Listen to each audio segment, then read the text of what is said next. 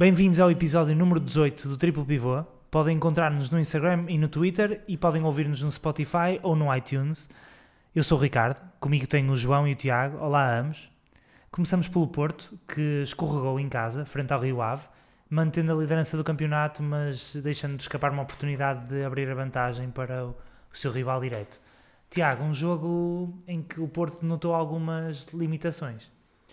Olá a todos, é verdade, um, o Porto tinha aqui uma oportunidade de ouro para se distanciar do, do Benfica depois de tanto tempo em baixo, já que o campeonato praticamente entregue, houve aqui uma oportunidade de, de ganhar um jogo de tolerância, o que nesta fase seria essencial, um, e o Porto não, não soube aproveitar a vantagem, tinha, o Benfica tinha escorregado há, pouco tempo um, e a equipa não, não entrou com a força suficiente para resolver o jogo, acabou por fazer um 0 um, e exigia-se uh, outro compromisso na busca do segundo golo um, o que acabou por não acontecer e, e o Porto pagou caro na segunda parte desse facto. Um, e porquê? Porque o Porto notou-se na segunda parte uh, um excesso de, de, fadiga acumulada. Eu quero crer que aquilo era fadiga acumulada e não uh, um qualquer tipo de incapacidade de chegar mais longe uh, no resultado, porque um, na primeira parte o Porto até entra relativamente bem, ainda que sem grandes oportunidades, mas a controlar o jogo frente a uma equipa excelente. Eu acho que o Rio Ave é uma das, das melhores equipas do campeonato. Um, e depois sofre aquele golo. É verdade que é a primeira vez que o Rio Ave vai à baliza do Porto, uh, mas uh, todos sabemos a qualidade do Taremi e, portanto, uh, ameaçou uma ou duas vezes na profundidade. O Porto foi conseguindo controlar a, a situação e depois acabou por ter aquele golo. Foi altamente consentido. O golo é um hino à inoperabilidade de uma defesa. É inacreditável como é que o Rio Ave faz a bola circular com aquela facilidade e, e, e, ainda mais a facilidade com que o Taremi aparece na cara do Machezinho. Eh, depois, na segunda parte, nunca se sentiu o Porto verdadeiramente perto de chegar ao 2-1. E isso sim é preocupante. Ehm, o Porto acaba por fazer o, o segundo golo num momento, obviamente, estranho, em que depois o jogo está a parar 6 minutos e depois acaba por não, não contar. Eh, e, portanto, não, não retirou daqui os 3 pontos ficou a 3 centímetros, mas para lá dessa questão de arbitragem, ficou muito mais longe em termos de, de futebol jogado e de atitude que se pede a uma equipa que uh, há um mês atrás estava a 7 pontos do, do rival. João. Foi um jogo muito difícil para o Porto. Acho que o Porto entrou muito bem no jogo. Uh, o Porto entrou forte, um, faz o golo ao minuto e agora ajuda-me Ricardo, deu-me aqui uma branca, aos ao 18 minutos. 18, sim. Exatamente, faz o golo relativamente cedo, mas sentia-se que o Porto estava em cima do Rio Ave. Uh, depois de fazer o golo, de uma maneira que eu achei até um pouco. Uh, não seria de esperar que, que, que, o Porto perdesse o controle do jogo como perdeu, ao nível da posse de bola. O Rio Ave começou a ter muita posse de bola com qualidade no meio campo do Porto, aquilo que o Rio Ave sabe fazer muito bem, um, e surpreendeu-me bastante, até porque o Rio Ave estava sem dois dois dos seus principais jogadores, esta época, o Filipe Augusto e o, e o Diego Lopes, que são jogadores muito, muito bons uh, naquele meio campo e com posse de bola são fortíssimos, e mesmo sem esses dois jogadores, um, o Rio Ave conseguiu ter muita bola no meio campo do Porto. Era uma, era uma bola, uh, ou era uma posse de bola uh, que não era que, que, não, que não, não afetou muito a defesa do Porto, porque porque o Porto também estava a defender relativamente bem, mas sentia-se que o Rio Ave era uma equipa muito perigosa. Depois, com o andar do jogo, o Rio, eu acho que o Rio Ave chegou ao empate com, com justiça e depois o Porto volta a ir para cima do Rio Ave. E depois a segunda parte é uma segunda parte muito desgarrada, digamos assim, do Porto.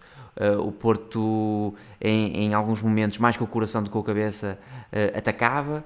E o Rio Ave teve, apesar de não ter muitos remates à baliza, o Rio Ave teve 3, 4 lances de 3 para 2, 3, ele chegou a ter um 3 para 1 no meio campo ofensivo, em contra-ataques, teve contra-ataques perigosíssimos, teve várias, vários momentos em que poderia ter matado o jogo e, e, e foi incompetente nesse momento, uh, falhou, falhava sempre o último passe, um, o Porto foi, ou seja, na segunda parte o Porto teve muita posse, mas desprotegeu-se muito lá atrás. Uh, mas lá está, o Porto sabia que tinha aqui uma oportunidade, ou tinha que dar tudo. Uh, o Benfica tinha empatado o jogo, o jogo antes, portanto o Porto sabia que vencendo ficava com um pássaro na mão, claramente. 4 pontos uh, à maior, que seriam 5, porque o Porto tem vantagem no confronto direto. era uma, uma almofada muito, muito grande. Tiago, eu já te tinha provocado com esta questão antes e vou voltar a fazê-lo.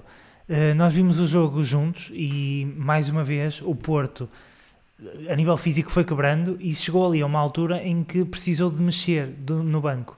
Precisou de tirar um joker do banco, precisou de tirar alguém que pudesse ser capaz de agarrar o jogo e resolver.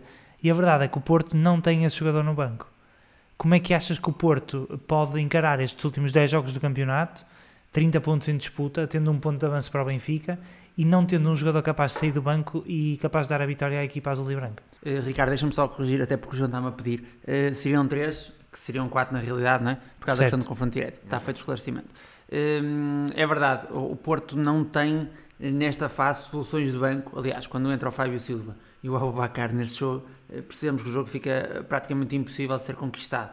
Um, há uma questão paralela e, e, não, não querendo fugir à tua pergunta, eu já respondo com maior, maior profundidade. Um, a, a, saída do, do, Danilo, eu acho que não ajudou em rigorosamente nada. A equipa do Porto expôs-se demasiado ao 2-1 do Rio Ave. Um, o Rio Ave é uma equipa que, que, jogou muito mais em profundidade do que é habitual. Uh, o Rio Ave consegue fazer as, as, duas coisas muito bem, um jogo mais de posse, um jogo mais a aproveitar as transições e a profundidade. Desculpa eu... interromper, Tiago, é que no momento em que sai Danilo, entra o Gel Sandal e o Carlos Mané, que são dois jogadores rápidos, Exato. precisamente para aproveitar essa, essa, essa falta de Danilo. Creio que não foi por acaso. E a verdade é que, da maneira como o jogo estava, o Porto estava com maior balanceamento ofensivo, a partir do jogo com a equipa cansada o Sérgio Oliveira já tinha alguma dificuldade e, portanto, eh, o Porto expôs-se muito ali uh, ao ataque rápido do Rio Ave. Em relação à, à pergunta que tu fazes, de facto é complicado. O, Benfica, este jogo com, com, o Vitória, tinha o Rafa no banco, o Porto tinha o Abacar e o Fábio Silva. As coisas não estão bem em pé de igualdade neste campo. Um, é, é, difícil, eu não sei quando é que o Luís Dias voltará. Era uma peça que, fa que fazia muita falta. Uh, eu acho que Nakajima não está neste momento em condições de, ser titular na equipa do Porto e, portanto, será um jogador que a vida do banco nos últimos 10 jogos poderá ajudar. Fora isso, de facto, é complicado. É complicado porque o Porto tem alguns jogadores, tem o Romário Baró, mas que está claramente num, num momento em que não está uh, a expandir todo o seu futebol, como chegou a fazer no início da época, uh, e depois faltam-lhe ali outras opções. O Zé Luís teve uma pequena lesão, ao que se sabe, e portanto, um, em termos individuais, o Porto tem muito pouco a que se agarrar um, naquilo que é o trabalho vindo do banco. E por isso mesmo, e volto a sublinhar, acho que é decisivo para o Porto, ainda para mais agora jogando de semana a semana, entrar nos jogos forte e querer resolver as coisas o mais rápido possível, fazer o 1-0, 2-0 e ter o jogo na mão. Porque se o Porto já gastar o jogo para, último, para, os últimos 30 minutos, com essa incapacidade que tem de ir ao banco buscar qualquer desequilibrador para o jogo, um, poderá ser muito, muito difícil neste campeonato. João, pegando neste, neste assunto que o Tiago colocou agora, achas que, considerando ah, esta parte física, é cada vez mais importante uh, ter jogadores capazes a sair do banco que ajudem a equipa, como tem, por exemplo, o Benfica ou o Rafa? Sim, eh, eu, isso desde o início da época que eu falo disso, mas de qualquer das formas eu acho que isso seria um fator mais importante se o Porto estivesse nas competições europeias. Aliás, eu antes desta última eliminatória uh, disse que a eliminação seria mais benéfica para o Porto, a eliminação nunca é benéfica, mas uh, do ponto de vista apenas do campeonato, para a competição campeonato, isolando a competição, seria mais benéfica para o Porto porque o Porto não tem tantas soluções. Ou seja, jogando semana a semana, eu acho que mesmo com um banco uh, menos forte, o Porto tem 11 jogadores que podem fazer 90 minutos, porque jogam de semana a semana, e portanto uh, a equipa consegue aguentar um ritmo forte uh, até quase ao final do jogo. este jogo de Rio Ave ainda vem um bocadinho, ainda vem um bocadinho com o cansaço que tem sido as últimas semanas das equipas portuguesas que estiveram na Europa e, portanto, notou-se claramente nos últimos 80 minutos a equipa do Porto, o Otávio, o Sérgio Oliveira, os laterais, mesmo o Alex Teles, eh, muito, muito desgastados. Eh, portanto, eh, obviamente que o banco será sempre importante e é sempre importante ter trunfos, mas eu acho que o fator mais importante é a mesma pressão que os jogadores sentem nestes momentos. O Porto sentiu a pressão de ficar a 4 pontos, podia ter ficado a 3, que são 4 pontos do Benfica. O Porto claramente sentiu essa pressão. Um, e, e, o mesmo vai acontecer ao Benfica. E aconteceu o ano passado também, uh, a uma e outra equipa. E eu acho que, se, que quem for ment mentalmente mais forte agora uh, vai vencer o campeonato. Uh, basicamente é isto. Tiago, só para terminar o assunto Porto. haviam muitos jogadores em risco de suspensão para o jogo de Famalicão, que é um jogo importantíssimo. só, só vai falhar o jogo o Alex Teles. É um só que numa equipa quase Alex só dependente vai ser muito difícil resolver. Que Porto é que vamos esperar em, em Famalicão? É um Porto que vai ter pelo menos um capítulo do jogo que é, que é muito forte, que são as bolas paradas, vai ter mais dificuldades. Um, era ainda mais assustador se o Porto tivesse perdido o Sérgio Oliveira, por exemplo, que também estava em risco de amarelo, e aí sim ficava sem qualquer uh, batedor de cantos, ainda que o Corona às vezes também, também os marca. é, um, é um aspecto em, em que o Porto vai claramente perder. o Alex Telles, em jogo jogado, eu também acho que é um jogador que neste momento está, está fatigado e, portanto, a inclusão do Manafá em termos defensivos não espero eu e acredito que não trará grandes problemas. Agora o Porto perde claramente uma solução de referência uh, na ala esquerda para, para cruzar a bola uh, porque o Manafá obviamente vai tender a vir para espaços interiores vai perder um bocado de, de, de profundidade, eh, melhor dizendo de largura uh, e à partida também levará ali com, com o Diogo Gonçalves em cima o Manafá vai ser um duelo à partida, em teoria, eh, mais, mais fácil para o Diogo Gonçalves, ainda que o Manafá compense em velocidade alguma menor experiência que tem uh, face ao Alex Teles. Uh, mas já agora para comentar esta, esta questão dos laterais, também dizer que creio que foi pena neste jogo que, que a solução do Sérgio não tenha passado por uma que é muito habitual, que é colocar o Manafá lateral, só com a ideia de subir o, Corona, porque o Corona já estava muito desgastado eh, já não tinha capacidade para acompanhar eh, os ataques em profundidade do Rio Ave, eh, dava essa segurança ao Corona e permitia, numa altura em que o Porto estava a jogar quase só em largura, ter o Alex Teles de um lado e o Corona do outro para tentar desfeitear este resultado. acho que era uma, uma solução que tinha sido mais benéfica do que a entrada em conjunto do Abacar e do, e do Fábio Silva, mas pronto, também houve aquela questão de estar à espera de saber se era gol ou não foi tudo ali muito confuso nessa parte final, eh, mas, mas creio que, foi, foi uma, uma opção que ficou por fazer.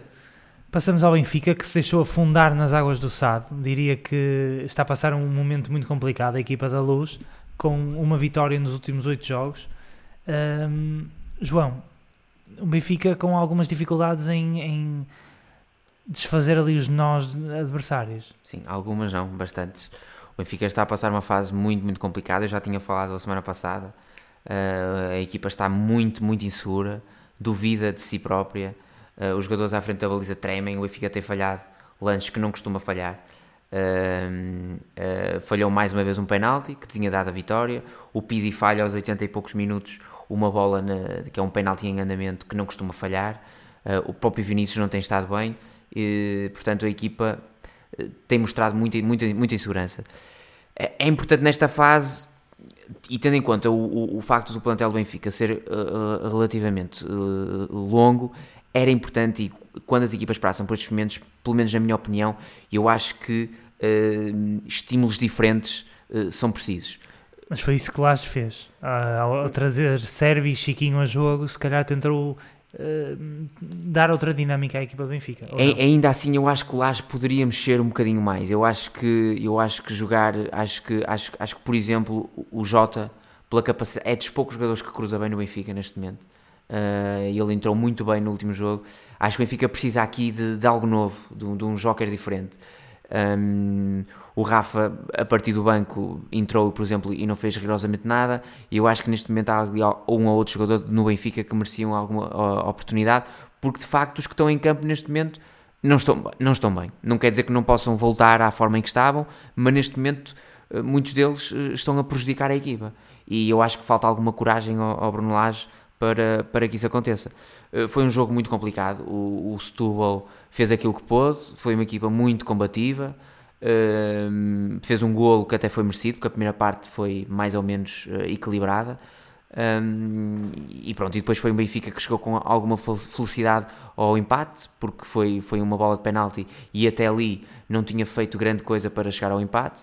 Uh, e, e, daí até ao fim foi o jogo do Benfica: bolas para a área, que não é aquilo que o Benfica está habituado a fazer, a equipa descrente e, eh, e, e, a partir de 70 minutos eu acho que muita gente, muito pouca gente apostaria na vitória do Benfica.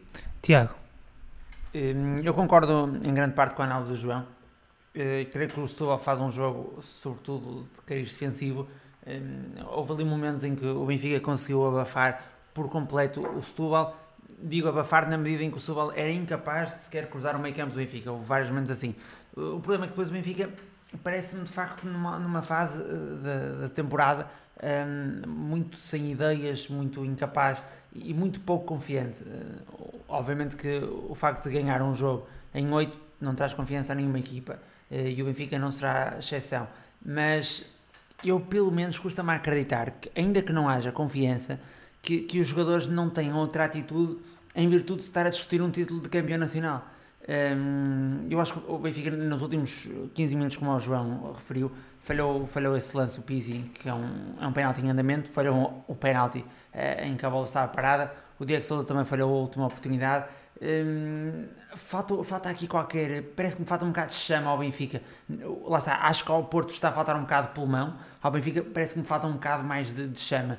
Não sei o que é que será pior e o que é que será melhor, mas, mas não tem um bocado isso. Um, o Subal, como o João disse, um jogo muito solidário, acaba por, por arrecadar um ponto. Acho que o, o Benfica teve melhor no jogo com o Moreirense do que teve neste jogo com o Setúbal. Uh, ainda assim, poderia perfeitamente ter ganho o jogo, teve, teve aquela oportunidade uh, claríssima do, do penalti do Pizzi um, e é incapaz de o fazer. Voltou a apostar no, no Diego Souza, um, desta vez, obviamente, não jogou com três avançados, mas, mas o Benfica notou-se logo desde o início do jogo há uma maior necessidade de jogar direto, ligar diretamente dos centrais aos avançados na procura da segunda bola.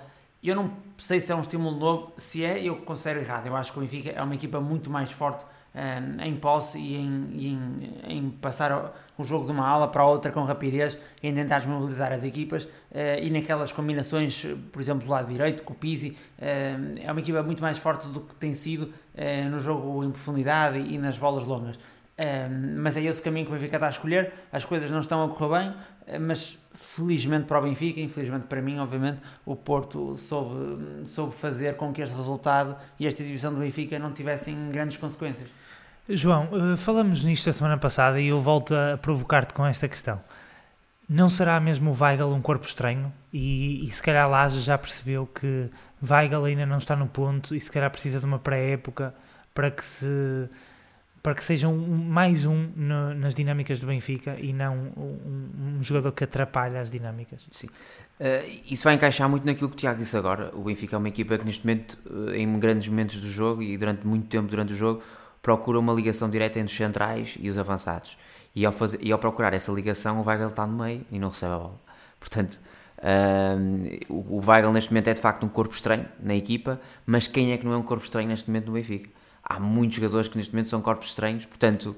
Acho que o Diego Souza uh, também é.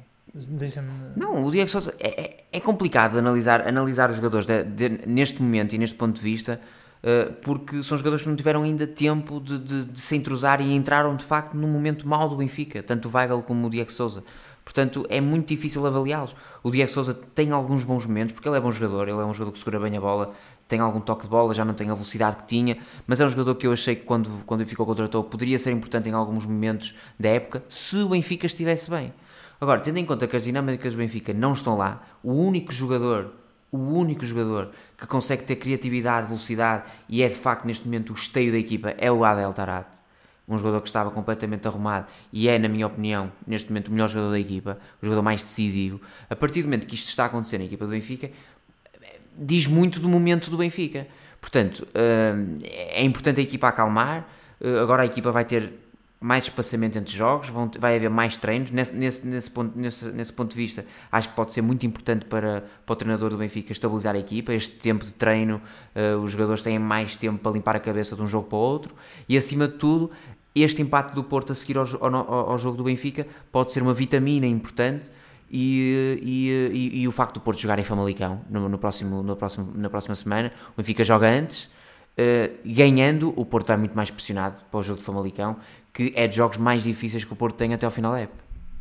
Há outra questão que eu ainda sobre o Benfica gostaria de colocar, e aos dois, que também foi um assunto que se falou muito durante a semana, que foi uh, o facto de Rafa não apoiar defensivamente tanto Grimaldo quanto seria expectável. Uh, Falou-se na, na, questão de Servi, que é um jogador raçudo, um jogador que acompanha muito a nível defensivo. A verdade é que o gol do Vitória uh, surge precisamente pelo lado de Grimaldo. Portanto, será a Sérvia uma solução para continuar agora num jogo em casa contra o Tondela, em que as exigências defensivas também serão menores?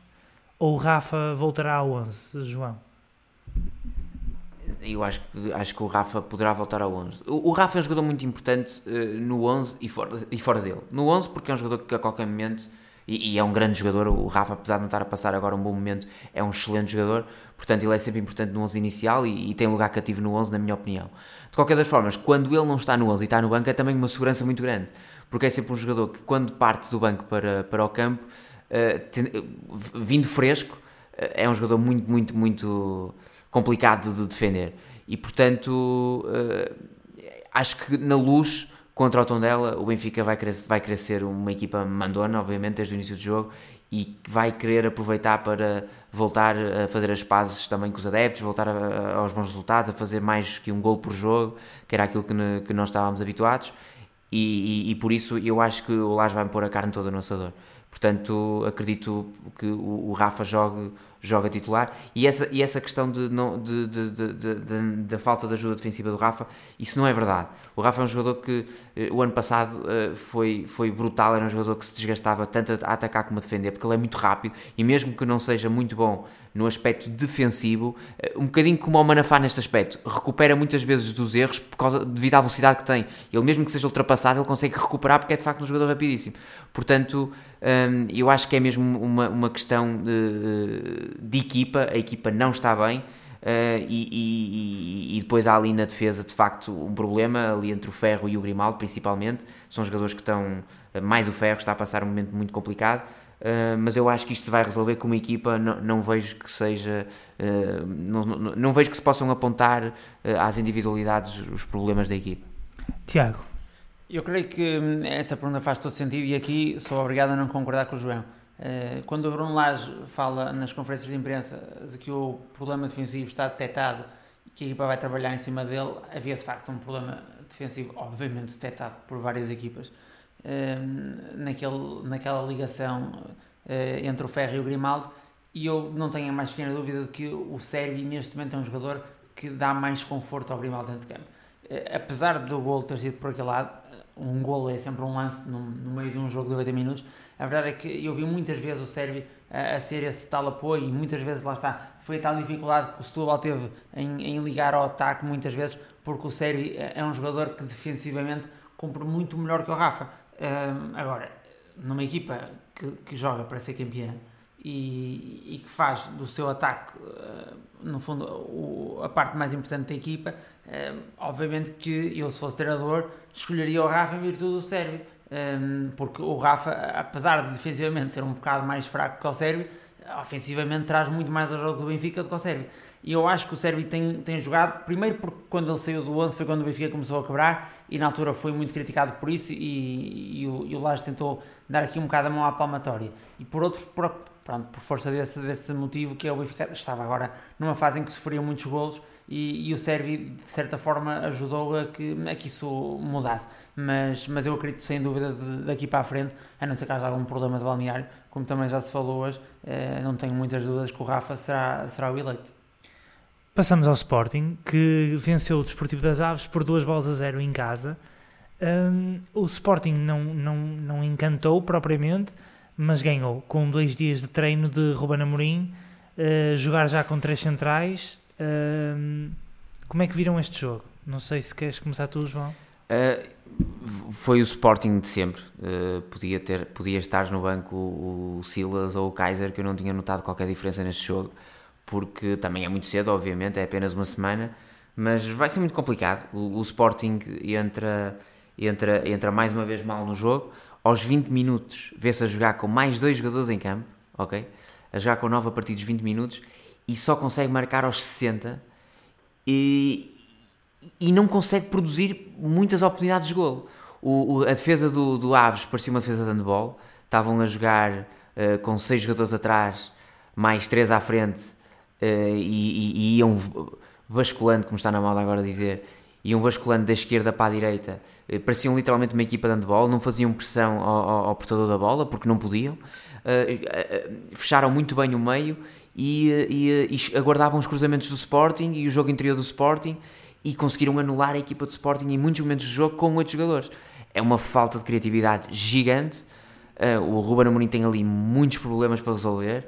Eh, como eu disse aqui o ano, passado, o ano passado, na semana passada, acredito muito mais naquilo que pode fazer a, Ruben Amorim do que aquilo que poderia fazer Silas. Acho que o Ruben, Amorim tem muitas capacidades, uh, mas o Sporting é neste momento um clube muito doente uh, e aquele plantel está despedaçado.